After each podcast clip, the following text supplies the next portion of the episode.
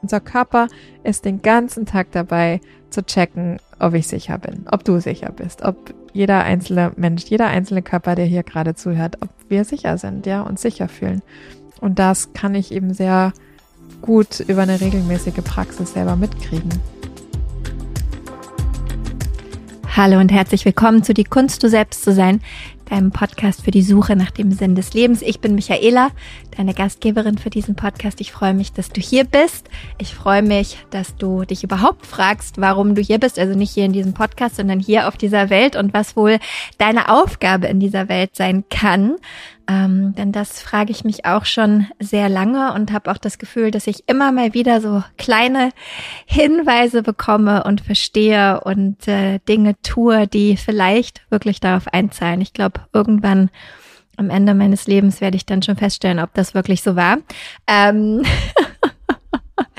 Du findest hier also Interviews, Gespräche, Solo-Episoden ähm, mit Menschen, die sich auch mit dieser Frage beschäftigen, wer bin ich, warum bin ich hier, was mache ich hier eigentlich? Und ganz unterschiedliche Wege gehen, sich selber ähm, und dieser Frage näher zu kommen und mit sich selber mehr in Verbindung zu sein, um einfach die Kunst, die selber zu sein, wirklich auch auszuleben. Heute, wenn ich sage, freue ich mich ganz besonders, dann sage ich das sehr oft ähm, und meins auch immer so, aber heute meine ich es ganz besonders, denn ich habe zu Gast Christine Schmidt. Ich bin mir sicher, dass du vielleicht sogar schon mal mit Christine geatmet hast. Ähm, kleine Erinnerung, Christine Schmidt und Conny Besalski waren ganz am Anfang in einer der ersten Folgen äh, schon hier im Podcast und haben über ihre Beziehungen gesprochen und über den Atem, denn äh, beide Art arbeiten als Atemcoaches. Dann war Conny einmal schon mal hier und hat über den Atem gesprochen. Und heute ist Christine zurück zum vierten oder fünften Mal. also zum ewigsten Mal, Gott sei Dank.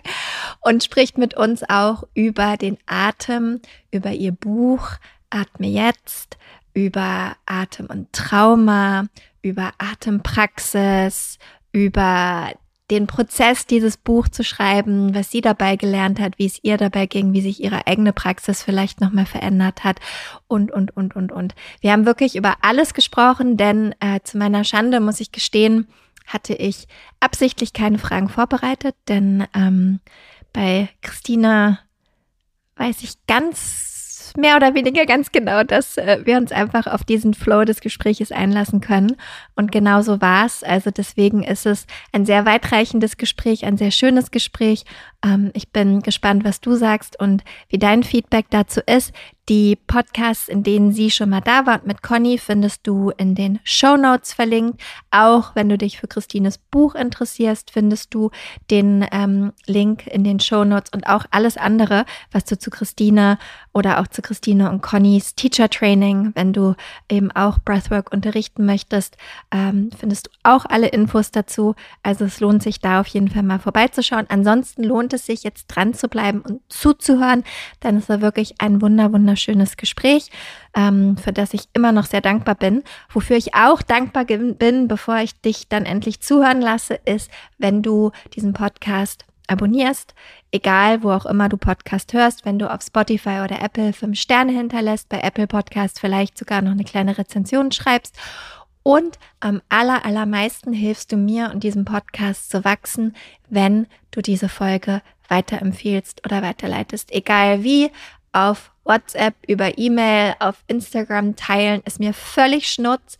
Hauptsache, du schickst diese Folge an einen oder mehrere Menschen, die sich für dieses Thema interessieren. Denn genau so kann der Podcast wachsen und wir können alle noch viel mehr über diese Gespräche Inspiration finden, in unsere eigene Kraft zu kommen.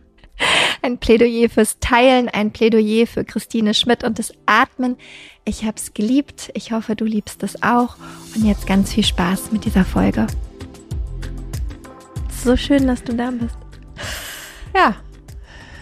Du hast mich ja schon gefragt, ob es eine Überschrift gibt für den Podcast.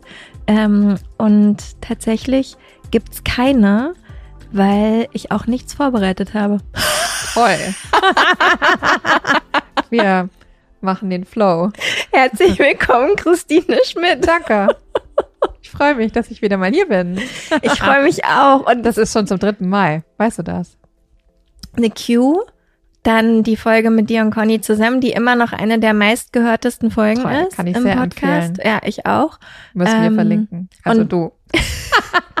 Mache ich. Ja. Ja, genau. Und dann jetzt du selber.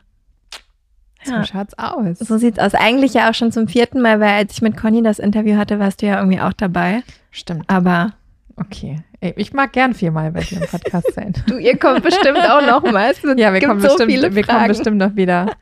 Total. Da mache ich mir gar keine Sorgen. Wie lebt man, wie lebt man, das interessiert doch alle, wie lebt man eine äh, bewusste Beziehung?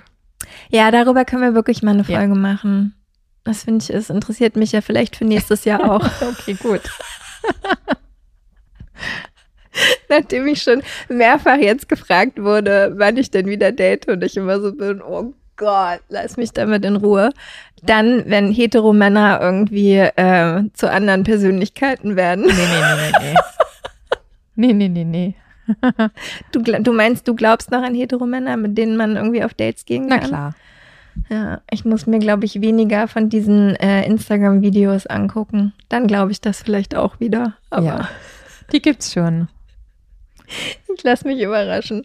Nein, aber zurück zu dir, weil darüber wollen wir jetzt nicht reden. Das, wie gesagt, machen wir in einer anderen Folge. Tatsächlich bist du einer der wenigen Menschen, ähm, bei denen ich mir wirklich denke, Vorbereitung ist überbewertet und es kommt eh, was kommen soll. So schaut's aus. Und äh, deswegen sind wir, wir bleiben hier. in unserem Atem und im Flow. Ganz genau. Ganz genau. Du, und ähm, was ja auch auf meinem Bett liegt und warum du auch überhaupt gerade in Berlin bist. Das ist eine geile Einführung für mein Buch. ja, Gut. du hattest ja auch extra geschrieben in dem, in dem Buch, also weil wir wissen ja beide, dass Lesen jetzt nicht meine größte Stärke ist. Und du bist ja hier auch, um das Hörbuch aufzunehmen, worauf ich persönlich mich sehr freue, weil ich glaube, dann schaffe ich es auch, das Buch ganz zu Ende zu hören. Toll. Jetzt würde ich sagen, habe ich so bisschen mehr als die Hälfte. Wow. Ja, finde ich auch schon gut. Ähm, Ist groß geschrieben. ist groß geschrieben. Ist ein übersichtlicher Inhalt. man kann gut überall rein. Man muss nicht der Reihe nach, sondern man kann immer so gucken, was interessiert mich gerade. Genau. Ähm, das habe ich schon gemacht. Das finde ich super. Ähm, trotzdem liegt es viel auf und neben meinem Bett immer so als Erinnerung. Aber das hast du das, du hast es nicht von hinten gelesen, ne? Weil hinten Doch, da hattest du das hast du es gelesen, genau. So schaut's aus. Weil es steht ja riesengroß drauf, was man damit machen soll, nämlich atmen. Und es ist für Menschen wie uns, ich bin ja auch so, ja, die es einfach rumliegen haben und meine Astrologin hat mir auch gesagt, das müssen die Leute gar nicht unbedingt lesen, weil alleine nur, dass die Energie im Raum ist und man ähm, den Titel liest, das reicht vollkommen aus. Also von daher, du hast es schon gelesen. Top. Ich wollte Ja. gerade sagen, es fühlt sich auch so an, als Ja. hätte ich es schon gelesen. Ja. Und genauso wie du es benutzt, weil ich weiß ja einfach unsere Aufmerksamkeitsspanne ähm, von uns allen, auch die viel Persönlichkeitsentwicklung und Bewusstseinsentwicklung machen und so weiter, trotzdem sinkt die ja einfach echt so rapide.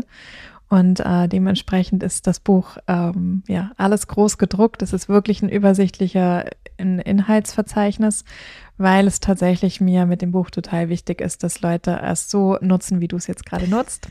Und also ich habe auch Menschen gehört, die es wirklich durchgearbeitet haben und mit Adding und mit Post-its und so ähm, kann man auch. Also eignet sich auch dafür, wenn, wenn man so strukturiert ist, aber es eignet sich eben auch einfach wirklich, es rumliegen zu haben, mal aufzublättern, ähm, drei Seiten zu lesen, zu denken, ah, okay, cool, und dann ähm, wieder wegzulegen.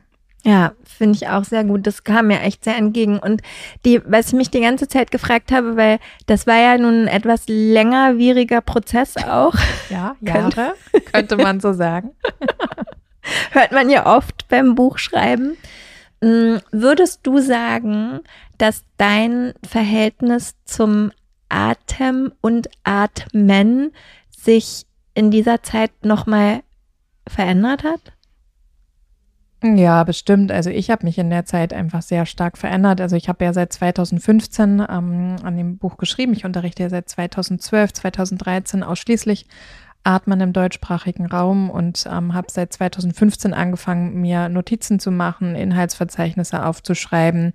Ähm, das, was mich beschäftigt hat, einfach ganz wirre so. Also es hatte noch überhaupt gar keinen Konzept, was man bei einem Sonnenzeichen ne, Jungfrau vielleicht nicht erwarten würde. Das war dann mein Aszendent Zwilling wahrscheinlich.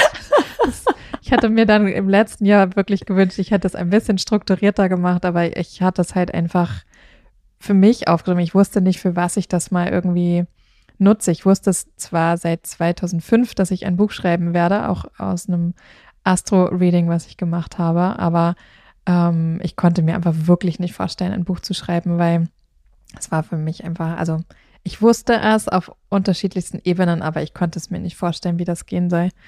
Und von daher hat sich mein Leben einfach krass im letzten Jahr verändert und damit auch meine Atempraxis. Also auch da, ich sage das ja eh schon die letzten 10, 12 Jahre, ich bin meine eigene beste Klientin und das beste lebende Beispiel. Ich kann wirklich so viel nachvollziehen, wenn Leute ähm, Widerstände haben, nicht in die Atempraxis zu gehen oder überhaupt ihre Praxis zu machen, egal ob das Yoga oder Sport oder was auch immer für Routinen sind oder das Leben zu verändern.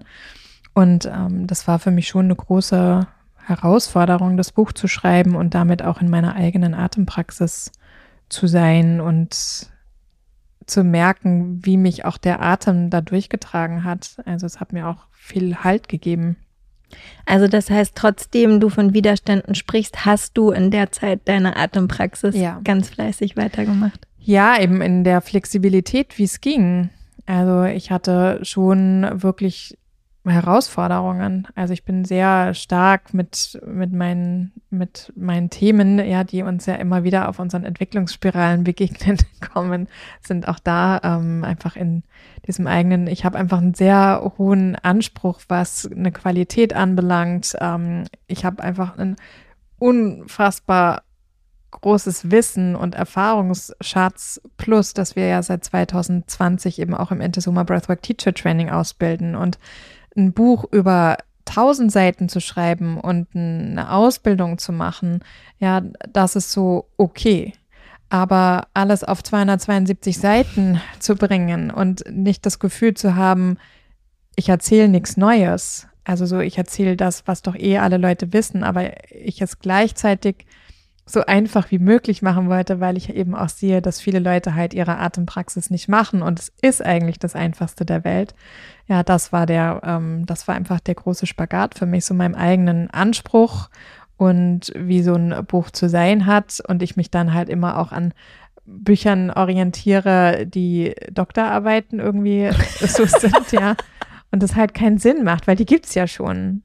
Also die Bücher gibt es und Leute wie du und ich, die sich mit Meditation und Yoga und Atmen interessieren, ja, wir lesen so Bücher und finden dann das spannend und lesen Studien darüber und so weiter. Aber die Leute, die einen Alltag haben, die vielleicht eine Mehrfachbelastung haben und so weiter, ja, wo es wirklich darum geht, was ist denn der kleinste Step, um mein Nervensystem zu regulieren, ja, die lesen, die greifen ja erst recht nicht zu solchen Büchern. Und dementsprechend, ja, war das für mich schon eine Herausforderung, ein Buch zu schreiben, was wirklich das Leben bereichert und eine Idee davon gibt, wie ich es wie in meinem Alltag integrieren kann. Voll. Und das ist dir gelungen. Auch wenn ich es noch nicht durchgelesen habe. Ja, aber du hast es ja in deinen Händen und wie gesagt, du hast es. Ähm, ja, und ich, ich mag ja halt, mit.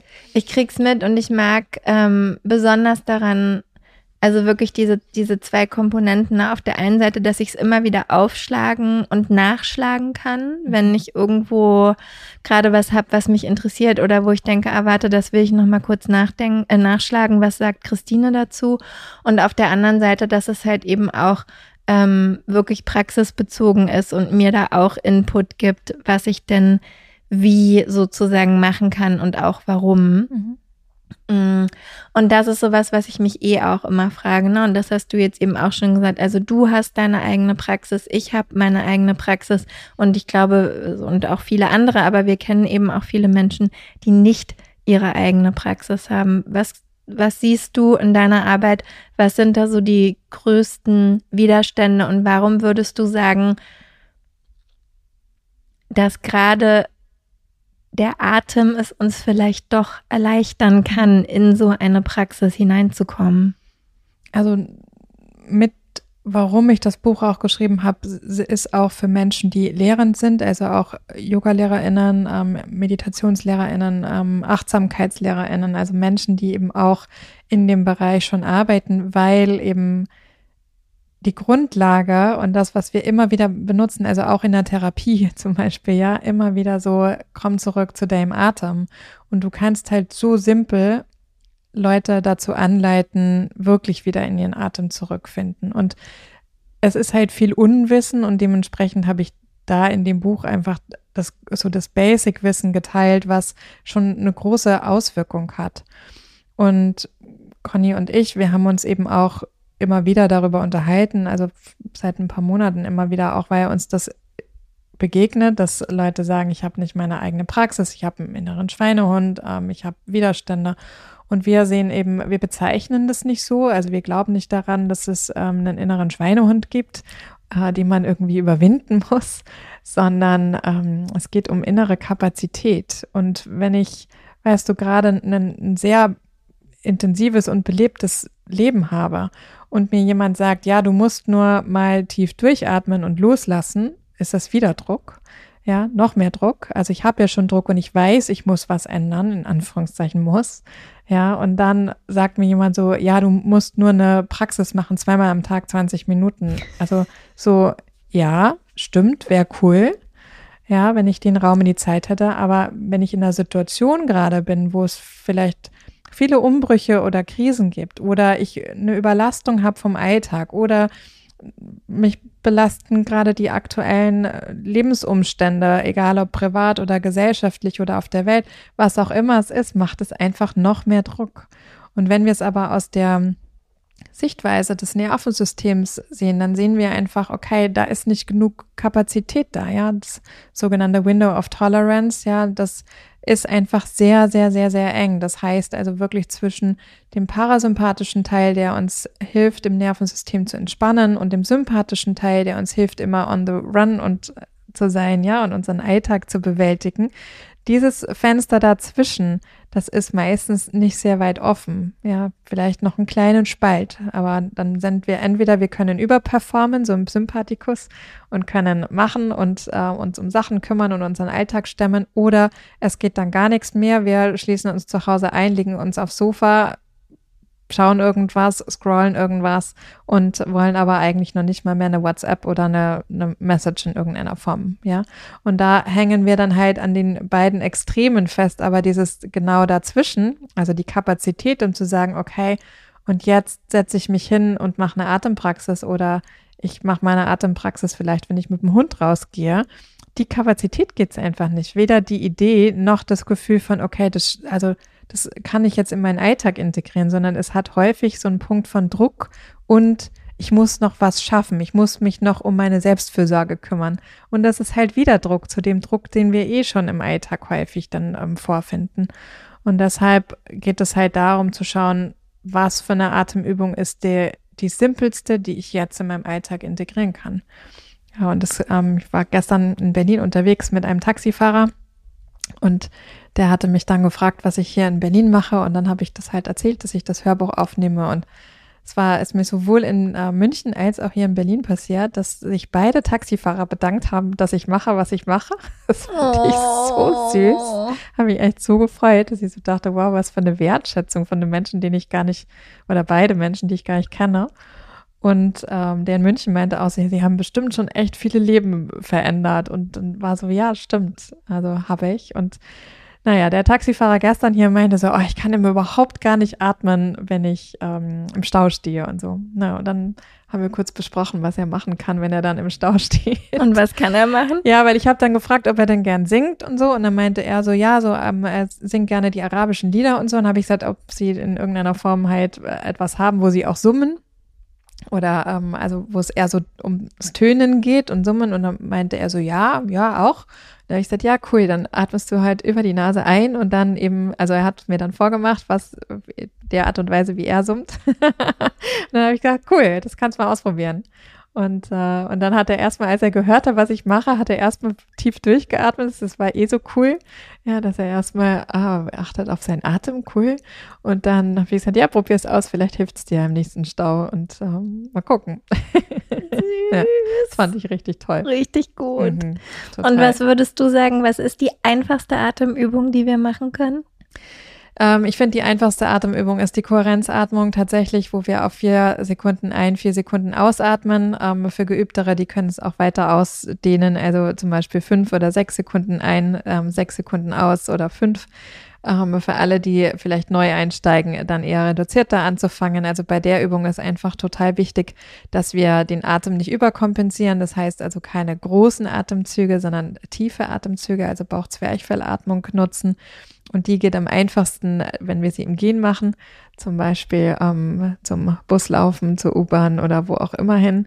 Und ähm, können wir, wenn wir die Hände frei haben, unsere Hände an die seitlichen Rippenbögen liegen, da setzt unser Zwerchfell und dann ähm, einfach auf, darauf einlassen und dann oder vier Schritte ein, vier Schritte aus, was für Menschen einfach leicht fällt, entweder da bewusst zu zählen oder eben dann direkt die Schritte zu nehmen. Und beim Laufen ist es halt mit das Einfachste auf der Welt, weil viele Leute können sich halt auch nicht in Ruhe irgendwo hinsetzen.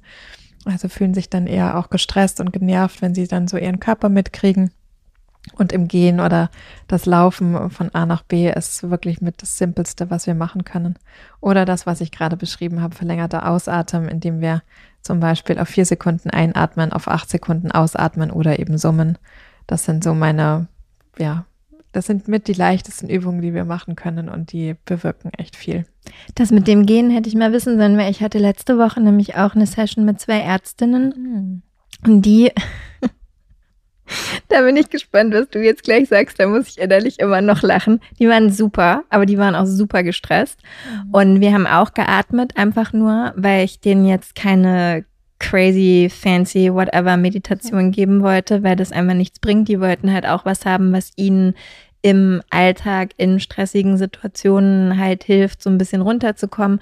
Und da macht halt auch in meiner Welt der Atem am meisten Sinn. Und dann haben die mich gefragt, ob sie es auch beim Autofahren machen können. Und ich war so, mm, ich würde sagen nein, nein, weil da konzentrieren wir uns ja auf den Verkehr und gerade in Berlin äh, ist es vielleicht nicht so sinnvoll und die, die wollten aber nicht so richtig ablassen davon und ich war so, nein. Ich würde es eher, also ich würde es eher dann machen, tatsächlich den ähm, Einatmen, Summen, Ausatmen. Also das mhm. können wir auch beim Autofahren machen, das geht. Ja, dass wir uns bewusst auf den ähm, Atem konzentrieren und dann summen, wenn wir recht gestresst sind. Und sonst würde ich eher es in Bewegung, also wenn wir vielleicht, also geht ja auch, wenn wir das Auto abstellen und die Treppen hier hochlaufen, weißt du, irgendwo im, nach Hause. Also so, das geht ja wirklich überall. Also es, ich würde dann eher sagen, wenn jemand in der ähm, wartet an der Kasse, da geht eine 4-4-Atmung leichter. Ähm, Im Auto würde ich es jetzt auch eher weniger empfehlen. Okay, also außer Dank. als Beifahrerin. ja, und, genau. Ähm, oder wenn ich dann irgendwo, weiß ich nicht, eine Viertelstunde im Stau stehe oder so, klar, dann kann ich, kann ich das machen. Aber sonst ähm, geht es wirklich auch darum, sich also bewusst ein- und auszuatmen. Und die ähm, ja, verlängerte Ausatmung oder das Summen, das geht dann eben auch leichter, wenn wir wenn wir im Auto auch fahren, das ist schon okay. Okay, Gott sei Dank. ja, ich war so Alles ein bisschen. Mm, ja. ja, aber ey, who knows? Ich meine, das ist meine Empfehlung, weißt du, es gibt noch äh, unzählige andere Menschen und die, also äh, im Zweifelsfall gilt es, das auszuprobieren. Ja, aber, aber ich, ich, würde denk, auch also, eher sagen. Ähm, ich glaube halt, weil es ja schon, also mich fährt es halt extrem runter. Und ich hab, habe nicht das Gefühl, dass das der Zustand ist, in dem ich Auto fahren sollte. Ja, und wir brauchen ja auch den sympathischen Teil des Nervensystems, dass wir eben aktiv, ne, also aktiviert sind und eben auch reagieren können und klar eine gewisse Entspannung auch haben, also nicht nur irgendwie so im sympathischen Teil rumhängen, aber ähm, ne, wir sind jetzt auch gerade hier im Sympathikus und gleichzeitig haben wir auch Anteile von uns sind entspannt, aber ja, wir brauchen das ja auch in dem Bereich zu sein, um hier ne, konzentriert, dass ich dir zuhören kann, dass ich da bin. So, weil wenn ich jetzt im parasympathischen Teil wäre und total entspannt, dann würde ich mich jetzt auf dein Sofa legen und würde was mit auch schön was wäre. auch schön wäre könnten wir auch einen Podcast machen, aber das wäre dann einfach ein anderes Format. Ja, das finde ich ganz schön, dass du das sagst, weil das ist auch was, was mir auffällt, ähm, weil Nervensystem all the rage und überall. Und wenn etwas immer so viel Aufmerksamkeit bekommt, dann ist die Gefahr, dass es, sag ich mal, verwässert oder nicht mehr ganz so klar dargestellt wird, auch immer relativ groß. Und deswegen finde ich schön und vielleicht kannst du da noch mal drauf eingehen, dass du gerade sagst, dass wir, dass der sympathische Teil ja auch wichtig ist und dass ja, wir den ja auch brauchen, ne? weil oft ähm, glaube ich, Menschen jetzt schon verstanden haben, dass sie vielleicht zu viel im sympathischen Teil sind und zu wenig im parasympathischen, aber dass dann der arme sympathische Teil oft halt so wieder so einen Bad Rap mhm. bekommt, mhm, weil Ego. genau, so wo dann alle sagen, irgendwie da will man irgendwie nie drin sein. Also vielleicht kannst du uns da noch mal kurz so einen kleinen Überblick geben, ähm, warum das nicht so ist oder was es damit überhaupt so auf sich hat. Das ist häufig eine in meinem Erleben ist das häufig eine Traumareaktion. Also wenn ich in dem einen war, dann ist halt, also dieses Schwarz-Weiß, ja, jetzt ist dann irgendwie Bad Guy der Sympathikus, genauso wie einige Zeit so das Ego. Ähm, also ich habe das halt auch so gerade im E, also äh, so die Arbeit mit dem Ego, ich habe das dann auch immer so in unserer Blase irgendwie dann mitgekriegt und ich dachte dann irgendwann so, ja, aber mein Ego ist ja auch voll cool. Also der Anteil meines Ego und das, ähm, und klar, es ist natürlich immer, wenn es sich dann ja, wenn es bei Menschen dann einfach das Ego sich so krass in Vordergrund spielt, dass alle Handlungen und Reaktionen und so weiter dann daraus ähm, resultieren, ja, dann ist es ja vielleicht auch ungesund ähm, und gleichzeitig mit dem sympathischen Teil des Nervensystems. Also wir brauchen beides. Also wir brauchen wirklich den den Entspannungspart, aber eben auch den sympathischen, ja, also unseren ganzen Alltag, alles wie wir unseren Alltag gestalten, brauchen wir die Aktivierung im Körper. Es ist halt immer die Frage, ob wir irgendwo hängen bleiben. Ja, also das, was ich vorhin beschrieben habe im Window of Tolerance, ist es eben so, ja, dass wir, also es gibt eben einen ein, ein Fenster, ja, das Fenster, das Toleranzfenster, wo wir ein gutes Wechselspiel haben aus Aktivierung und Entspannung. Also aus dem parasympathischen Teil Entspannung und aber auch dem sympathischen Teil der Aktivierung. Und es geht darum, dass Window of Tolerance beschreibt, dass wir eben ein gutes Wechselspiel haben können. Wir brauchen die Aktivierung, weil klar, wenn uns irgendwas begegnet, ein Anruf kommt, ähm, wir, wir irgendwie ja in, in eine Handlung wollen, brauchen wir eine Aktivierung im Körper in jeglicher Hinsicht. Also auch, dass der ganze Körper reagiert. Und gleichzeitig eben nicht dieses, okay, ich hatte jetzt eine Aktivierung und dann bleibe ich aber da die ganze Zeit hängen und ich drehe mich eigentlich nur um diesen Anruf und, ähm, und, und meine Gedanken spinnen darum, sondern ich kann das sein lassen und kann mich dann wieder entspannen, auch egal was für eine Nachricht kam. Und das ist das, was wir über die Atmung lernen. Das ist das, was wir über Yoga, über Meditationen machen, ja, dass wir einfach wirklich leichter in diesem Wechselspiel sein können und weder bei dem einen noch bei dem anderen, also der parasympathische Teil wäre dann eben das, was ich vorhin beschrieben habe. Es geht nichts mehr, man will noch nicht mal irgendwie nichts mehr hören, nichts mehr sehen, ähm, eigentlich nur noch das Essen bestellen und auf dem Sofa ähm, abhängen, wenn, wenn das noch überhaupt geht, ja, oder also so die Phänomene, Körperphänomene, wenn wenn es ins Extreme kommt, sind das eben depressive Verstimmungen, Melancholie, ähm, Depressionen auch, ja, also wenn dann wirklich gar nichts mehr geht auch viel Burnout wird ja auch viel darüber gesprochen. Das sind natürlich die Extreme, ja, ähm, in dem Wechselspiel. Und was wir, was wir wirklich machen über die Atmung, ist, dass wir ein gesundes Nervensystem haben und dass wir das gut balancieren können. Ja, dass wir gut in die Aktivierung, aber gut auch in die Entspannung gehen können, ohne uns damit halt wieder Druck zu machen, sondern dass es ein langsam, ja, über eine tägliche Praxis eine, ähm, eine Natürlichkeit wieder hat, weil wir halt häufig eher zu stark gewohnt sind, im sympathischen Teil im Nervensystem uns aufzuhalten. Einfach durch den Lifestyle, wie der sich verändert hat für uns in den letzten Jahren. Eben bevor wir da eingestiegen sind, hast du auch gesagt, dass das auch ein, ähm, eine Reaktion auf Trauma sein mhm. kann. Das ist ja auch neben dem Nervensystem gerade so ein anderes großes Thema. Mhm. Ja, zum ähm, Glück. Was genau, was ja. sehr wichtig ist. Ja. Ähm, warum können wir über den Atem, wie soll ich sagen, so einen guten Zugang eigentlich dazu finden? Mhm. Genau, also Trauma ist ja etwas, was wir alle in irgendeiner Form in uns tragen. Es gibt unterschiedliche ähm, Arten von Trauma, ja, Schocktrauma, Entwicklungstrauma, Geburtstrauma, ja, ob, ähm, Traumen, die durch eine Operation zum Beispiel entstehen können, also physisch eben auch, ja, also da ähm, gibt es eine ganze Range davon. Und wir alle haben in irgendeiner Form Trauma erfahren. Häufig ist es ja der Fall, dass wenn Leute Trauma hören, es dann immer so in diese Extreme geht, Extremunfall oder extreme Katastrophen, extrem, extreme Übergriffe und so weiter. Letztendlich ähm, entsteht eben ein Trauma in dem Moment und das kann ganz individuell sein. Ja, du kannst in der gleichen Situation sein wie ich und du erfährst ein Trauma und ich nicht, weil, ähm, weil wir unterschiedliche ähm, Kapazitäten und Körper haben und es eben in dem Moment, in, in dem eine Situation passiert, du nicht ausreichend emotionale Kapazität in dir hattest, ähm, damit umzugehen, ja. Und dann ist es also kann eben eine in Anführungszeichen traumatische Wunde ähm, in deinem Körper entstehen. Und davon, ja, das kann, das kann so alles sein. Ja, also das kann, kann einfach in deinem Erleben ganz individuell sein. Es geht immer wieder darum, dass wir, ähm, dass wir da hineinspüren können und eben möglicherweise ja damit wieder in Verbindung kommen können. Und der Atem hilft uns halt wieder mit uns selber in Verbindung zu gehen, weil das, was eine Konsequenz sein kann, wenn du nicht ausreichend Kapazität in deinem Körper hast, dass du dissoziierst. Das heißt also, dass du eben diese Anteile in dir abspaltest, ja, sie in deinem Unterbewusstsein ähm, verpackt werden. Da ist der Körper einfach super schlau, ja, weil wir müssen ja in irgendeiner Form unser Leben weiter gestalten.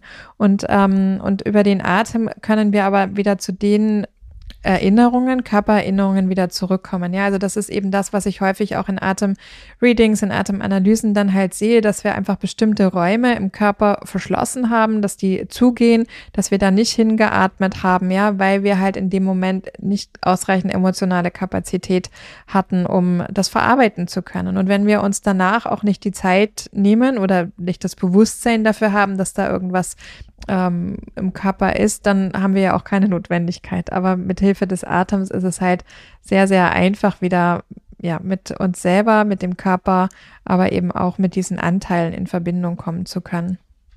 Mehrere Richtungen, die mir dazu einfallen. Ähm, du hast gerade gesagt, im Englischen sagt man immer so schön Big T und Little T Trauma mhm. oder zumindest mhm. finde ich das immer irgendwie ganz, mhm. ganz hilfreich, weil es muss ja wirklich nicht immer der Riesenunfall oder der Riesenübergriff Nein. oder was auch immer irgendwie sein. Das können ja auch kleinere Sachen sein. Das hattest du ja eben auch gesagt. Aber woran kann ich denn überhaupt ausmachen, dass es für mich je nachdem, was mir jetzt passiert ist, dass es vielleicht ein traumatischer Moment war auf alle Fälle meistens nicht über den Kopf, also weil die wenigsten Sachen wissen, wissen wir tatsächlich. Also klar, einige Sachen können wir uns herleiten und wissen wir und ähm, meiner Erfahrung nach, wenn wir die Sachen wissen und dann vielleicht in Gesprächstherapie gehen oder Verhaltenstherapie, kann man sicherlich schon einiges bewirken. Aber letztendlich erlebt ja, ja, in diesem Moment erleben wir das körperlich weil unser Kopf ist in dem Moment, also ja, stellen wir uns vor, es passiert etwas, wo ich nicht ausreichend Kapazität habe, dann ist einfach auch mein Hirn erstmal aus, also reagiert mein Körper und natürlich habe ich dann körperliche Reaktionen und wir können das tatsächlich manchmal einfach nicht benennen, was es dann genau war. Es macht sich dann bei Menschen halt vielleicht in einem breiten Spektrum dann, dass es Körperphänomene gibt wie konstante Rückenschmerzen oder ähm, ich habe immer Schulterprobleme oder ich habe Kopfschmerzen oder ich habe in Situationen kriege ich Angst und Panikattacken. Ja, also das kann ja, ja, die Phänomene, die Körpersymptome können ja total vielfältig sein. Und dann zu erfahren, wo das herkommt, können wir vielleicht herleiten, weil wir uns noch dran erinnern, ja, dass wir da eine Operation oder einen Unfall oder so hatten, ja. Aber in den allermeisten Fällen halt nicht, weil unsere Psyche eben, deswegen meinte ich ja so hochintelligent auch, dass das halt auch weggepackt wird, weil wir alle ja auch Alltage haben, in denen wir funktionieren, vielleicht mit einer Familie, Jobs etc. Und dementsprechend ähm, dann manchmal eben diese, ja, diese Körper Symptome viel lauter werden, ja, und Menschen Bandscheibenvorfall haben oder Knieprobleme oder was auch immer es ist und das dann vielleicht funktionell nicht zu lösen ist, man schon viel ausprobiert hat. Also die allermeisten Menschen, die zu mir kamen und kommen, haben einfach schon ultra viel ausprobiert und auch häufig schon Gesprächs- und Verhaltenstherapien gemacht. Und das, was wir halt mit Hilfe der Atmung machen können, ist das Trauma, also diesen Moment wirklich über den Atem und über den Körper zu integrieren. Und da gibt es auch tolle Therapien, Grinberg zum Beispiel, ähm, Somatic Experiencing, NARM, ähm, ja, Leute, die wirklich psychokörpertherapeutisch arbeiten und auch den Atem mit nutzen, also je nach Trauma, ja, nach Tiefe des Traumas empfehlen wir auch immer wirklich jemanden mit in sein Kompetenzteam zu nehmen, ähm, der eben auch Traumatherapeutin, Therapeut ist und, ähm, und das wirklich sicher auch begleiten kann. Ja, und dann macht man da eben einige Sessions und kann wirklich auf einer tieferen Ebene diese, diese Traumen oder das Trauma eben auch integrieren. Also es geht auch immer wirklich darum, wie kann ich mit dem Trauma leben? Also es geht nicht darum, das wegzumachen ähm, oder ja, sondern es sich bewusst zu machen über den Körper und der Körper reagiert ja in dem Moment und meistens haben wir eben nicht die Kapazität, das alles mitzukriegen und in einem sicheren Rahmen ähm, das zu durchfühlen, ja, ähm, sich das bewusst zu werden, weil aus meiner Erfahrung ist es wirklich so, diese Verhaltensweisen, ja, die ich in diesem Moment nicht die Kapazität habe, habe ich eben häufig dann in unterschiedlichen Situationen in meinem Alltag habe ich auch nicht die Kapazität. Und mir hilft einfach eine Supervision oder eine Traumatherapie wirklich mich mitzukriegen, meinen Körper mitzukriegen und in den Momenten früher eine Entscheidung zu treffen. Ja, Conny und ich, wir haben uns gerade darüber unterhalten. Eine Panik-Angstattacke, die kündigt sich schon Tage vorher an. Ja, mhm. das ist nicht, also viele Leute sagen so, und plötzlich hatte ich eine Panik- und Angstattacke, aber die hat sich schon viel früher angekündigt. Aber wir kriegen halt häufig diese einzelnen ähm, diese einzelnen Symptome unseres Körpers oder die Situationen nicht mit. Und was uns halt sowohl über den Atem als auch über eine Traumatherapie, zum Beispiel Meditieren auch, ja, schafft uns einfach immer mehr Bewusstsein, uns und den Körper mitzukriegen und dann eben schon viel früher zu merken, oh wow, da habe ich irgendwelche Sachen zugesagt, ich kann das gerade eigentlich gar nicht einhalten, mir wachsen, wachsen gerade Sachen über den Kopf, ja, und uns nicht zu übergehen, sondern unseren Körper mitzukriegen und in Verbindung zu sein und dann vielleicht schon frühzeitiger sagen zu können, schon Tage vorher, ja, zu merken, oh, das ähm, tut mir eigentlich nicht gut und das sind Mechanismen, die man dann schon ja viel frühzeitiger für sich sorgen kann und eben nicht wieder in eine Angst- und Panikattacke ähm, reinrennt. Und wenn man da ist, eben auch zu wissen, was habe ich für Handlungsmöglichkeiten für mich, um dort sicher äh, mich sicher zu fühlen, ja, weil unser Körper ist den ganzen Tag dabei zu checken, ob ich sicher bin, ob du sicher bist, ob jeder einzelne Mensch, jeder einzelne Körper, der hier gerade zuhört, ob wir sicher sind, ja, und sicher fühlen. Und das kann ich eben sehr gut über eine regelmäßige Praxis selber mitkriegen. Das heißt also auch, wenn ich das richtig verstehe, dass wir Trauma auch auflösen können oder integrieren können, ist das bessere Wort, ja. wenn wir vielleicht gar nicht genau wissen, wo das herkommt. Ja. Das spielt eigentlich nee, keine Rolle. Nein, spielt keine Rolle. Das ist ja eigentlich voll das schön. Das ist voll geil. Ja. Ich liebe das.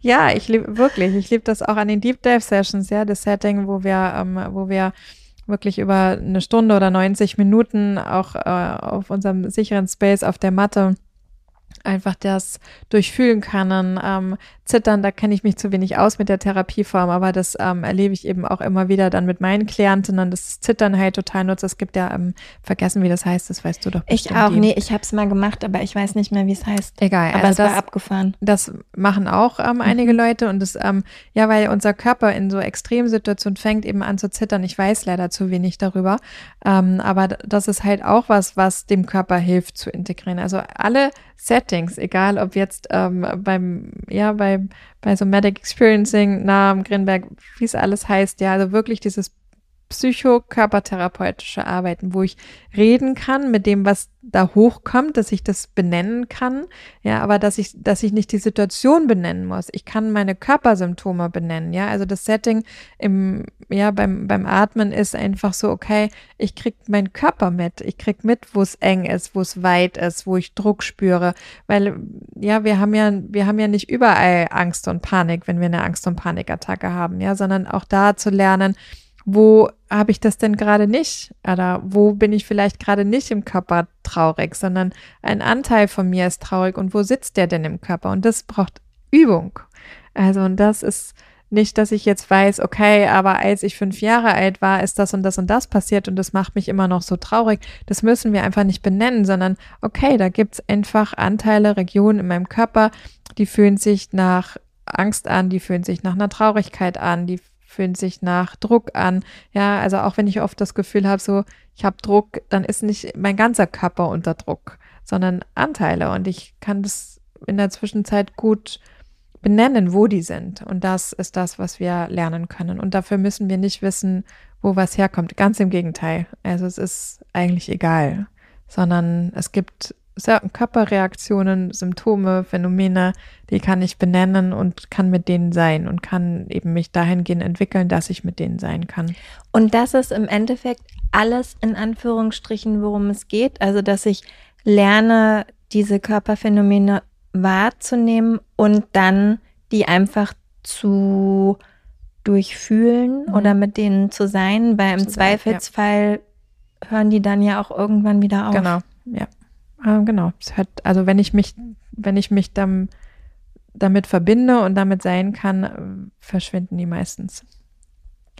Und ihr macht das dann hauptsächlich, also hast du ja schon gesagt, das sind dann ja eure transformativen Atemsessions, ne, wo man Ja, kannst du natürlich auch in der täglichen Atempraxis machen. Ja, also ich setze mich manchmal, keine Ahnung, hatte jetzt einfach ein paar Tage lang echt Heimweh. Ich bin jetzt sehr lange weg aus Portugal. Oh. Und ähm, ich habe dann gestern mit Conny noch mal so ein bisschen erforscht, weil das war so gefühlt zu groß in meinem Körper.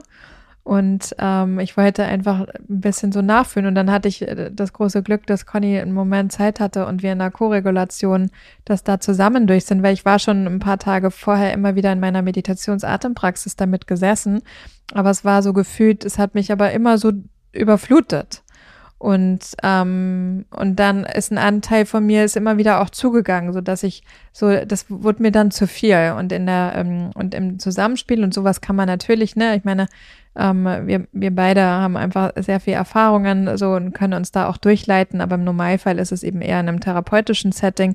Ja, so dieses, wenn ich so merke, wow, nee, die Kapazität habe ich gerade nicht auf meinem Meditationskissen ähm, sitzend und atmend, ja, dann ist es halt auch okay. Und dann war, hat sich aber ein paar Tage ähm, später das Setting mit Conny ergeben, um mal zu erforschen, so was ist das denn, wo ist das denn, welches Gefühl und was, ähm, was, wie alt ist dieses Gefühl? Und äh, das wirklich so in einem Rahmen zu haben und einfach mal durchfühlen zu können. Und dann konnte ich dem einfach, ja, konnte ich das da sein lassen und mehr Raum geben, was mir ein paar Tage lang ähm, in meiner Atempraxis nicht ähm, möglich war, weil ich so gefühlt habe, so, wow, nee, da ist irgendwie zu viel los drumrum. Ähm, ich komme da gerade nicht ran und hin und dann ist es auch okay.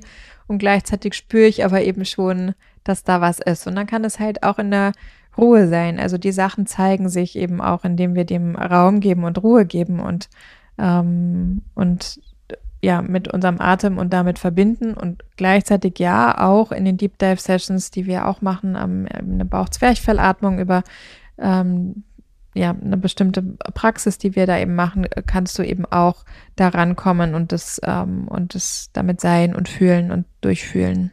Und jetzt ist es besser mit dem Heimweh? Ja, es ist besser geworden. Also es ist immer noch da, aber es, ähm, also ich liebe einfach so sehr unser Leben. Ich mhm. liebe einfach wirklich so sehr, wie in der Zwischenzeit mein Leben ist. Und ich habe mir über so viele Jahre gewünscht, am Meer zu leben. Und wir leben halt in der Zwischenzeit am Meer. Und ich bin wirklich, wirklich, wirklich, ähm, es berührt mich auch gerade so, ja, jeden Tag, wenn ich rausgehe, egal ob morgens, mittags, abends und ich das Meer sehe, ist so, danke, dass ich hier leben darf. Und das ist wirklich so eine. Weißt du, was ich dir noch sagen wollte mhm. übrigens? Ähm, ich fand es total spannend, weil ich ja Anfang des Jahres bei euch sein durfte mhm. für, ich glaube, fast sechs Wochen. Ähm, und dann direkt im Anschluss war ich ja auf Korfu. Mhm. Und es war, also ich meine, die Zeit war ja so oder so schwer für mich ähm, als ich bei euch war. Und, ähm, und Amy und ich haben auch nicht wahnsinnig viel gemacht. Also alle Pläne, die wir haben, haben wir ja nicht gemacht. Und ich habe auch nicht gearbeitet in der Zeit, weil es einfach auch nicht ging. Ähm, und wir waren ja auch viel am Meer, aber ich habe die ganze Zeit trotzdem so diese Ruhe, die ich mir gewünscht hatte, die war irgendwie nicht so richtig da. Und dann bin ich auf Korfu ausgestiegen und mit einem Mal war es halt alles so ganz ruhig und ich habe so richtig gemerkt, dieser Unterschied mhm. zwischen dem Atlantik ja. und, und dem zwischen Mittelmeer. dem Mittelmeer. Mhm. Und dann habe ich nochmal an dich und Conny gedacht und habe halt auch einfach gedacht, wie doll es passt, mhm. dass ihr diese Ruhe von diesem Atlantik bekommt, wo ich wirklich den ganzen Tag dieses Brummen wahrgenommen mhm. habe von dem Meer, was ja immer in Bewegung ist mhm. und was ja auch in krasser Bewegung ist. Und ja, man sieht es von euch vom Haus aus, aber es ist ja trotzdem auch eine Ecke weg. Aber man hört es halt hört trotzdem es. die ja. ganze Zeit. Mhm. Und es hat mich fast in den Wahnsinn getrieben, tatsächlich. Und dann war da dieses sanfte kleine Plätschern im Mittelmeer. Mittelmeer. Keine Welle, die man surfen kann. und es war alles so, ja, alles ging irgendwie aus und mit dem Mal war ich so auf meiner eigenen kleinen Wolke und mhm. dachte so, ah ja, okay, krass. Wo, wie gesagt, ne, wo man dann auch wieder so merkt, also es passt auch so, Voll, dass das ja. zu euch passt. Ja. Und also ich finde es da wunderschön und ich komme euch 100 Prozent wieder besuchen. Ja? Also die Frage stellt sich überhaupt nicht, aber es, es hat mich einfach total fasziniert, so diese Unterschiede so wahrzunehmen und da halt Voll. zu merken, wie, wie von den Persönlichkeiten her, wie wir total, sind. Welches, ja, und welches Nervensystem was braucht. Also zum Beispiel, ne, ich bin ja jetzt ähm, glaube ich, weiß ich nicht, eine Woche oder sowas, neun Tage oder so in Berlin. Und bei mir ist so, wow, okay, ich habe echt, also ich liebe Berlin und ich ähm, habe ja auch wirklich immer wieder überlegt, hierher zu ziehen. Und hier, ich kenne hier einfach so tolle Menschen auch. Also und ich ja, finde es hier auch richtig, richtig toll. Und gleichzeitig ist so, wow, aber es ist halt alles zementiert. auch wenn man die, auch wenn man die kleinen Ecken hat mit Parks und so, ne? Und hat man hier ja auch. Es ist auch total toll. Und gleichzeitig bin ich halt wirklich so, wie du sagst, der in fünf Minuten wirklich direkt in der Natur mit den tollsten Cliff und ähm, Meer. Und das ist halt ja das, was, was mein Nervensystem liebt. Und ich einfach merke, so, da, da ich habe halt so eine Sehnsucht auch. Und äh, ich konnte aber trotzdem mit Conny eben so dieses Erforschen dieses Gefühls. Ähm, das war sehr klein. Ich glaube, das war drei Jahre alt oder so. Und ähm, ich habe eben auch immer, immer, immer wieder gemerkt, über Jahrzehnte gemerkt, dass ich das, was ich lebe, dass das total toll ist und gleichzeitig mir aber so diese Verbindung, diese, ja, zur Natur eben schneller da zu sein, als aus der Großstadt mich irgendwie ins Auto oder in die Bahn zu setzen und erstmal eine halbe Stunde, 40 Minuten ra rausfahren. Ähm, das war schon damals präsent und gleichzeitig habe ich aber halt auch das Leben gewählt, in einer Großstadt zu leben. Und jetzt ist es halt anders. Und jetzt spüre ich einfach, wie, ja, wie mich das erfüllt und es meinem Körper einfach entspannt und gut tut. Und so wie du es halt sagst, weißt du, einfach rauszufinden, für andere ist es der Wald oder die Berge oder für dich ist es irgendwie das Mittelmeer so und uns hat halt der Ort irgendwie gefunden und ähm, der es jetzt im Moment ist. Voll. Das war so lustig. Ja, aber es ist so cool, dass du ja. voll das körperlich auch wahrgenommen hast. Das ist richtig toll. Ja, voll. Also mhm. das war, äh, das war definitiv die ganze Zeit da. Ich habe aber auch, ähm, ich habe ja, war ja lange bei Grinberg mhm. ähm, in meinen Zwanzigern, mhm. äh, weil ich da eine ziemlich anstrengende Trennung hatte, mhm. wie so oft in meinem Leben. Hat dir geholfen. Ja, da hatte ich eine ziemlich anstrengende Trennung und dann hatte ich hier in Berlin so eine ganz tolle ähm, Grünberg-Therapeutin mhm, cool. und bei der war ich wirklich lang. Ähm, und da war eben auch das Spannende, dass die dann irgendwann zu mir gesagt hat, das war jetzt unsere letzte Session.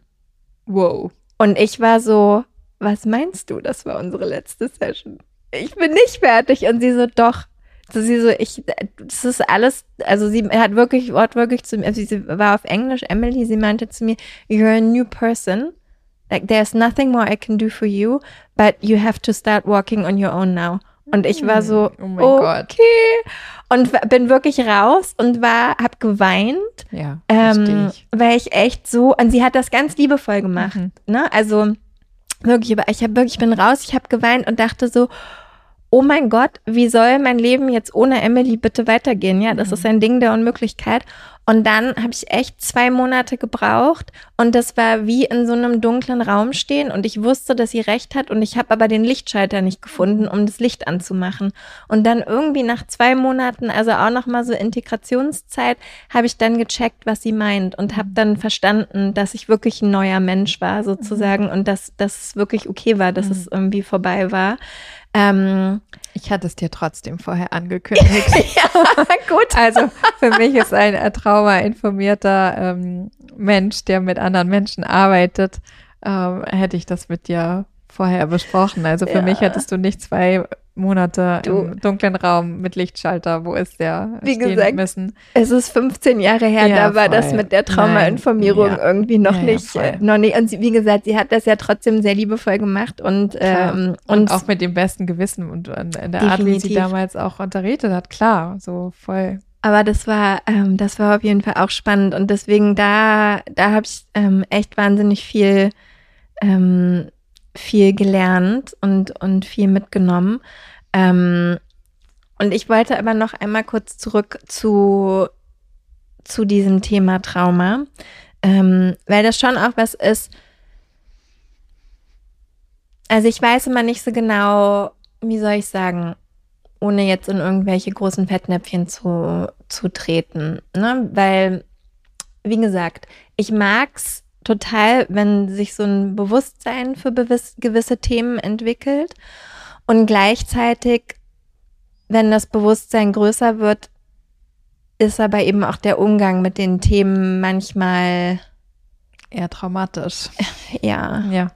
So, und was mir halt oft auffällt, ist so, also weil eigentlich geht es ja darum, auch wenn wir diese Arbeit machen, wieder zurück in unsere eigene Kraft zu kommen. Ne? Weil wenn wir in diesem Trauma festhängen, sind wir ja nicht wirklich in unserer eigenen Kraft. Und die Menschen, mit denen wir arbeiten, du nennst das immer liebevoll das Kompetenzteam, ja, die sollten ja dafür sorgen, dass wir wieder in unserer eigenen Kraft sind, damit wir unsere Entscheidungen treffen können, damit wir das Gefühl haben, ja, unser Leben im Griff zu haben, in Anführungsstrichen, oder das Leben leben zu können. Du weißt, was ich meine. Mhm. Und trotzdem habe ich oft das Gefühl, dass dass auf der einen Seite Menschen total erleichtert sind, wenn sie die Diagnose haben, die Diagnose haben mhm. oder merken, ich habe ein Trauma. Mhm. Und es dann aber eben trotzdem nicht nutzen, um in ihre eigene Kraft zu kommen, sondern es wieder dann als Vorwand vorschieben und sagen, nee, ich kann das jetzt nicht machen, ich bin traumatisiert. Mhm. Und das ist was, das fällt mir von außen immer total schwer, weil, also ja, ich kann das irgendwie verstehen, aber auf der anderen Seite denke ich mir, aber darum geht es doch gar nicht. Es geht doch nicht darum, Ausreden zu suchen, sondern es geht doch darum, damit zu leben und deine eigene Kraft zu spüren. Und du, du musst dir doch bewusst sein, dass du nicht in deiner Kraft bist, wenn du halt wieder so eine Ausrede vorschiebst. Weißt du, was ich meine? Mhm, ja, ich weiß, was, was du meinst. Und dann geht es darum, wenn dir das mehrfach begegnet, ähm, und da ist dann zu schauen, was es bei dir triggert und dass du es mit auf deine Matte nimmst, weil die Leute gibt es immer wieder, ja, die, ähm, die, ja, oder ja, die manchmal noch nicht mal eine Diagnose haben. Ich finde, bei Depressionen ist es ja auch so ein Schwell gewesen, ja, ähm, ja, das ist Gott sei Dank irgendwann in die Medien kam, dass Leute angefangen haben, darüber zu reden. Ich finde auch, was das Thema Alkoholkonsum anbelangt, ja, es, ähm, weißt ähm, das ist ja wirklich, wirklich so toll, dass Leute, auch, ähm, auch Leute, die, die ja eine große Reichweite haben, ähm, Bücher schreiben, darüber reden, ähm, dass sie ihr, ihre Kanäle dafür nutzen, ihre Social Media Kanäle nutzen, ja, und gleichzeitig, ne, ADHS ist auch so ein Beispiel, Depressionen, Angst, Panikattacken, ähm, etc. Ja, die, ähm, die, die Liste ist ja lang, so dass Leute plötzlich merken, so, ah, da fangen Leute drüber an zu reden, das könnte ich auch haben. Und dann ist es halt aus meiner Sicht wichtig, dass es eine Diagnose in irgendeiner Form gibt, so dass wir da nicht irgendwie hängen bleiben. So, ja, ich habe jetzt eine Liste äh, gelesen auf ähm, TikTok. Auf, auf TikTok. ähm, da sind irgendwie diese ganzen Punkte, ja, trifft bei mir auch zu, sondern sich wirklich dann jemanden Kompetenten zu suchen und zu schauen, ist das meine Diagnose? Und wenn dann Leute damit erstmal nicht klarkommen und das in irgendeiner Form vorschieben, dann ist es ja auch okay.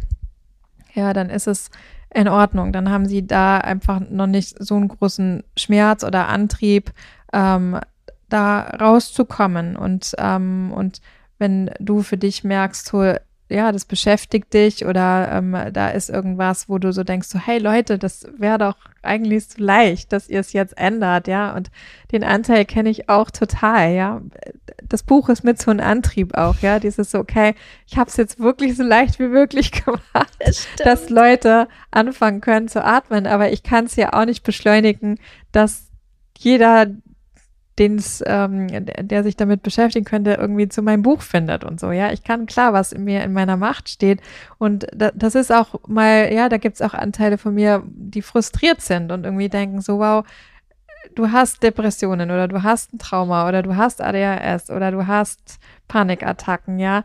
Tu was. So. Mhm. Aber es liegt halt einfach nicht in unserer Macht in Anführungszeichen so, sondern jeder hat da seine eigene Zeit, seinen eigenen Rhythmus, sich mehr damit zu beschäftigen und eben immer wieder dann zu gucken, ja. Also ich nehme diese Anteile, also ich, ich weiß, ich war auch, ähm, war auch zwischendurch dann immer mal kam, also wurden diese Frustanteile groß, dass ich irgendwie so denke, hey, die Welt ähm, ist so ein Chaos irgendwie gerade und in dem Chaos kann ich mir doch total leicht mit Hilfe meiner Meditations- und Atempraxis ähm, wieder bei mir ankommen und mit mir in Verbindung sein und in meiner Kraft sein und in meiner Selbstfürsorge. Und ja, wir können da niemanden hinziehen oder das Gras irgendwie schneller hochziehen, sondern Verdammt. ja, sondern ich sehe es dann immer so als als meine, als unsere, als deine Aufgabe dann zu schauen, okay, wie kann ich da wieder ein Stück weit mehr bei mir anlanden und, ähm, und andere Leute andere Leute sein lassen, weil die haben halt ihren Prozess und ich setze mich immer dann wieder damit auseinander, weißt du, so, wir haben unzählige Leute, nicht unzähliger, aber vor allem äh, zwei sehr wichtige und ganz besonders eine ganz wichtige, nämlich Conny, immer gesagt, dass ein Buchschreiben einfach kein Spaziergang ist. ich musste es trotzdem machen. Hilft nix. Also so weißt du so. Und dann ist es echt ein eine krasse Challenge, vor allem dann als Partnerin, ja, und wir dann mit unseren Klientinnen oder unseren Freundinnen und so weiter, ja, das ähm, mit dabei zu sein und zu gucken, so, wie gut kann ich in meine Selbstfürsorge sein, ja, oder Conny in ihre Selbstfürsorge gehen und eben mit anschauen, wie ich durch mein, ähm, ja, mit anschauen und miterleben, wie ich durch meinen Buchprozess durchkomme, der eben ganz anders ist als ihrer oder von anderen Menschen, ja, und ähm, das, äh, ja, ist auch eine Aufgabe. Also vor allem für, für lehrende Personen bist du ja auch, ja, mit deiner Meditationsausbildung eben auch immer wieder zu sehen, so jeder hat da seine eigene Zeit, seine eigene Entwicklungsspirale und geht dann vielleicht den Schritt weiter und schiebt dann halt nicht die Diagnose irgendwie nach vorne und sagt so, okay, Diagnose hin oder her, ich mag aber jetzt gerne ein Stück tiefer eintauchen und meine Symptome besser verstehen, meinen Körper wieder verstehen und äh, lesen lernen und dann meine Handlungen danach ausrichten zu können. War das eine Antwort, die du hören wolltest? Nein.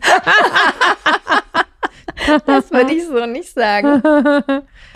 Nein, ich, ich meine, du hast schon recht. Ich glaube, es ist wirklich so, ja, man kann halt auch in dieser lehrenden Tätigkeit eben nicht die Verantwortung für die anderen Leute übernehmen. Die liegt halt einfach bei denen selber. Ja, und ich glaube, absolut. es ist einfach, ähm, ich habe mich halt mein Leben lang mit nichts anderem beschäftigt. Ich muss ja immer lachen, wenn ich Leute treffe, die so richtige Jobs haben und irgendwelche Karrieren gemacht haben und so. Und, und dann halt eben, wie es halt so ist, wie neulich habe ich es irgendwo gelesen, so dieses, ähm, also gut, das war auch wieder so ein, so ein Spiri- Bullshit, irgendwas von wegen, ja, Frauen kommen zwischen 35 und 42 in ihre spirituelle Erleuchtung.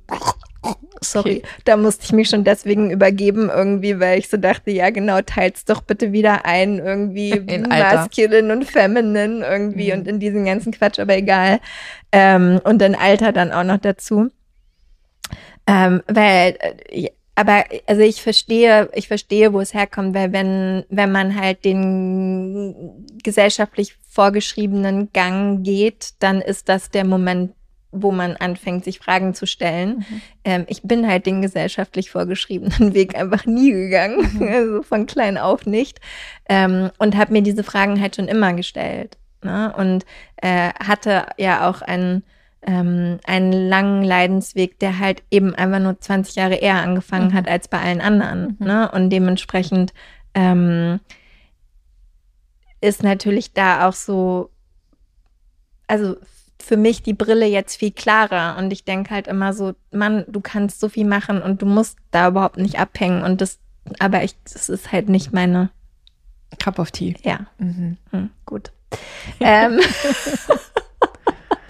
Ja, wir können immer mal, ne, wir, wir können immer mal uns mit unserem Tee dazusetzen und können vielleicht inspirieren ähm, oder living by example, ja. Und äh, wie ich auch immer sage, ja, wir leben ja unseren, unser Leben mit dem, ja, was wir, was wir erzählen, leben wir ja auch und dementsprechend da als Beispiel zu fungieren, aber letztendlich, also wir haben als lehrende Personen ja total viel auch Verantwortung, klar, ja, also wie wir den Raum gestalten, was wir für Möglichkeiten geben, wie wir, ähm, wie wir mit Thematiken umgehen und so weiter, aber letztendlich, dass Leute sich bewegen, können wir nicht beeinflussen. Das ähm, können wir nochmal den Tee nachschenken oder eine neue Teetasse schenken oder so. Aber das war's äh, dann auch. Ja, dann ist auch jeder einfach für sich verantwortlich. Das stimmt. Ähm, wir haben noch ähm, zwei Fragen, beziehungsweise eine definitiv. Ich hatte auf Instagram noch eine kleine Umfrage mhm. gemacht, Fragen an dich. Und eine Frage, die kam, fand ich sehr spannend. Warte, ich greife kurz zum Telefon und lese sie nochmal vor. Ähm, da gehen wir nämlich zurück wieder zur Atempraxis und so Phänomene, die da auftreten können. Und hier ähm, hat Yoga Netty gefragt, warum habe ich oft das Gefühl zu ersticken, wenn ich meinen normalen Atemfluss beobachte? Und bevor du das beantwortest, schmeiße ich noch mit dazu, mh, mm, das und was mir auffällt, ist, gerade wenn wir Atemübungen machen mit Atemanhalten, dass dieses Phänomen insbesondere auftritt, wenn Menschen nach der Ausatmung mhm. den Atem anhaben, anhalten, dass dann sehr oft sehr schnell dieses Gefühl kommt, oh mein Gott, ich ersticke. Wie kannst du das erklären? Mhm. Also es hat was mit unserem CO2, ähm, CO2-Toleranz im Körper zu tun. Ähm, das CO2 hilft uns eben, den Sauerstoff ins Blut zu trans ähm, transportieren. Und ähm, es kann sein, und ich glaube, das sind, könnten eventuell zwei unterschiedliche Paar Schuhe sein. Also bei, ähm, bei Nettie, bei der Person, die ähm, die Frage gestellt hat, würde ich noch gerne ein paar ähm, Fragen, also Nachfragen stellen, weil ähm, also das ist so, wenn es jetzt wirklich nur um den Atem beobachten geht, also ist die Frage so, was da vielleicht für Körpersymptome noch da sind und da könnte tatsächlich auch wirklich etwas dahinter stecken, was vielleicht eine traumatische Erfahrung ist. Das könnte sogar bis auf die Geburt zurückgehen. Ja, also so Phänomene treten immer mal wieder auf, wenn zum Beispiel bei der Geburt Fruchtwasser geschluckt worden ist, ähm, dass, dass Leute dann halt diese Körpererinnerungen auch haben oder ja, also dass, dass da vielleicht irgendetwas war, ähm, was man halt, also deswegen meine ich, das ja, ist einfach so früh angelegt im Körper, das kann man dann nicht benennen. Und da würde es vielleicht tatsächlich in einer begleiteten Situation mal, ähm, mal vielleicht Sinn machen, sich das mit einem SE, also Somatic Experiencing Namen, Therapeuten, Therapeutin anzuschauen und das zu erkunden und dann halt auch wirklich in diese Situation zu gehen. Ja, also wirklich da ähm, zu sitzen, den Atem zu beobachten, die Situation, die sie beschreibt. Ja, wenn sie dieses Phänomen kennt, würde ich eher eher empfehlen, das mal in einem therapeutischen Kontext oder, ne, also wir haben ja auch, auch unsere Fortbildung in dem Bereich, ja, wenn, wenn jemand dann auch noch geschult ist in, ähm, in Atem und das dann kombinieren kann, ja, umso besser.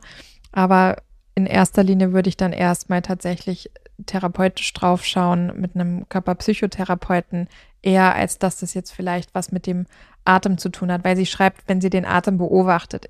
Deswegen meine ich, ne, da würde ich jetzt nachfragen, ist es wirklich nur Atem beobachten oder macht sie doch eine Atempraxis?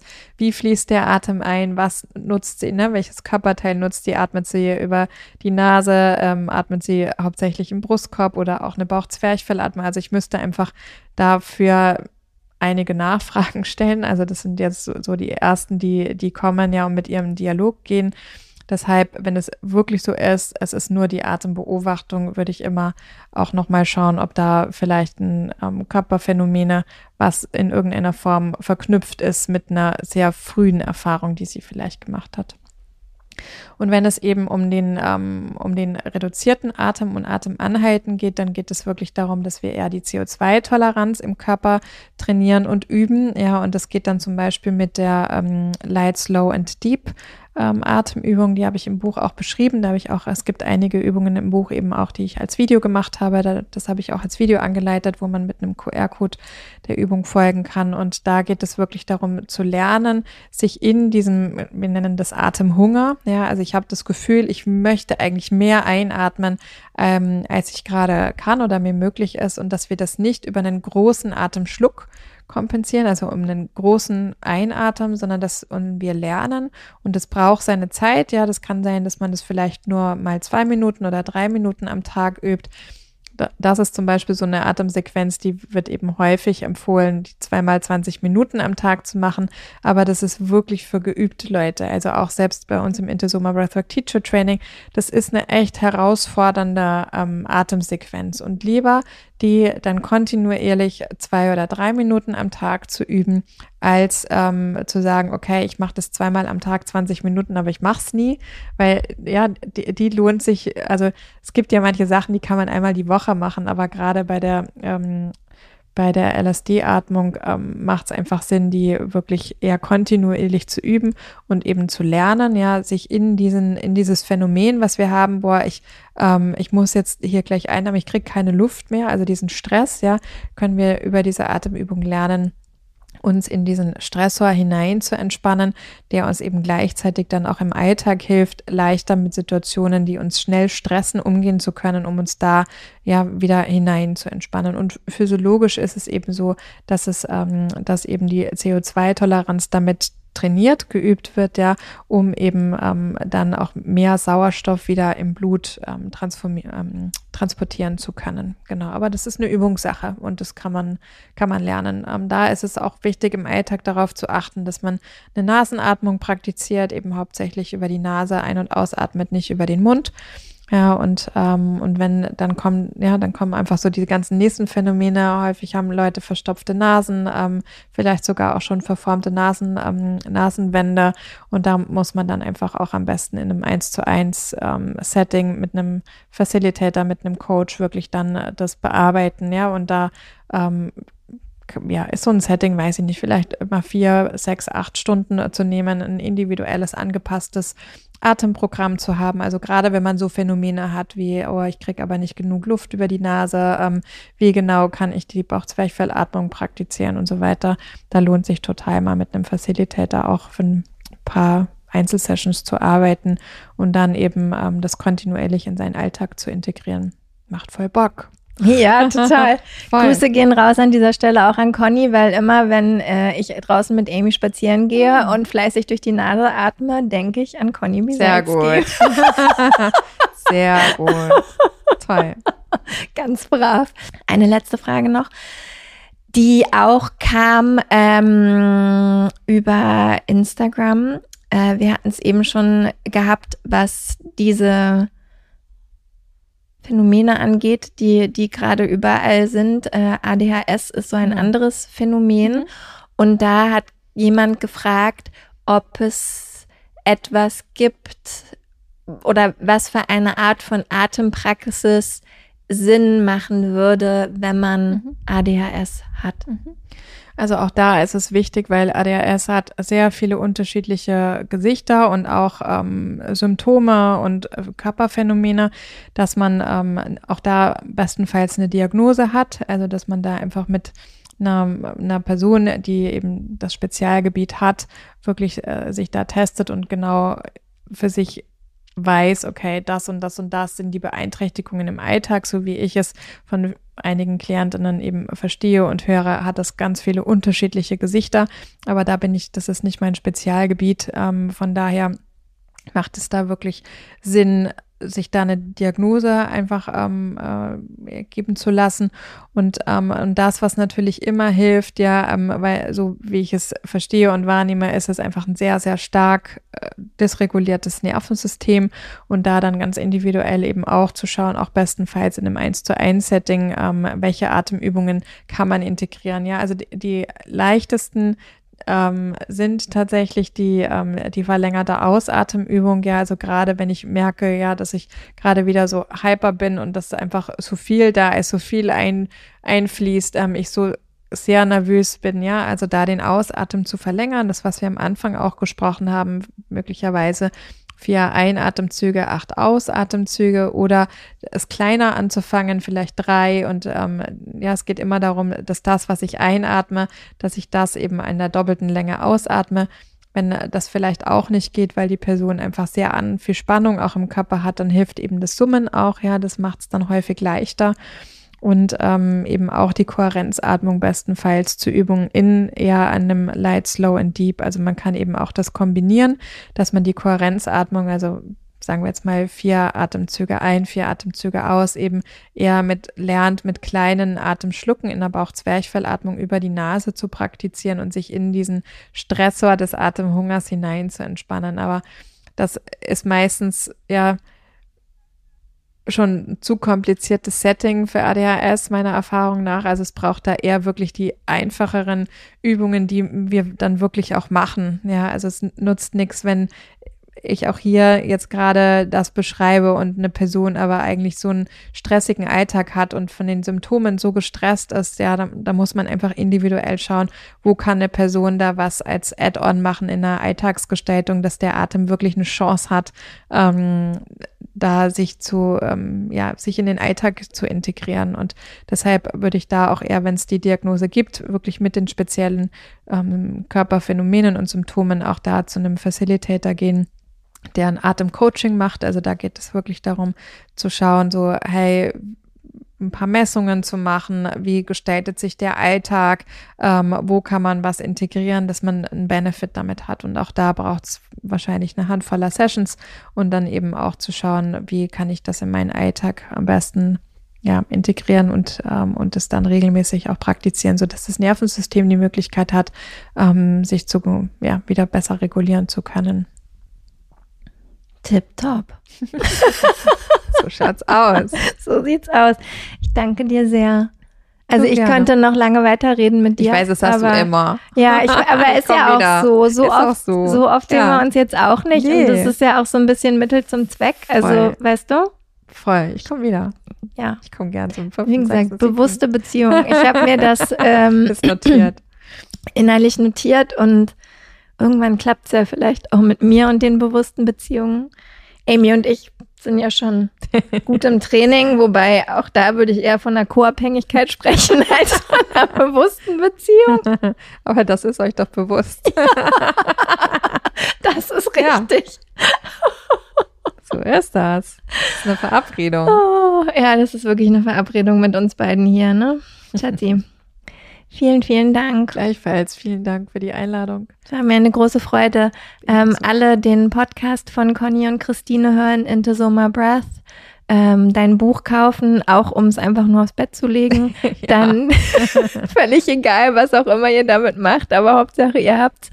Ähm, dann das Hörbuch. Genau, das kommt ab Mitte Januar. Okay, super. Mhm. da bin ich dabei. Und ähm, dir auf ja. Instagram folgen. Vielen Dank. Ich danke dir. Und vor allem den Atem in die Welt tragen. Ja, gut, das machst du ja. Ja, und alle anderen. Alle anderen auch. Okay. auch. Tausend Dank, liebe Christina. Ich kann es gar nicht oft genug sagen. Ich habe dich einfach so, so gerne im Podcast. Könnte stundenlang mit dir quatschen. Also ich denke, die Folge über die bewusste Beziehung machen wir auf jeden Fall. Für 2024 nehmen wir uns das dann vor. Ansonsten ähm, bin ich gespannt, wie dir die Folge gefallen hat. Schick uns doch gerne Feedback auf Instagram via E-Mail, da wo es am besten für dich ist. Alle Infos, wie gesagt, findest du in den Show Notes. Die Website von Christine, die Website vom Into So My Breath Teacher Training, ähm, die Infos zum Buch, die Infos zum Podcast von Christine und Conny, die Infos zu Instagram, also überall in diesem Internet, wo du Christine finden kannst und möchtest und mit ihr in Kontakt treten möchtest. Ähm, vielen Dank fürs Zuhören und fürs Dasein. Ich freue mich auf nächste Woche und eine weitere tolle Folge und kann eigentlich nur noch sagen, bis dahin.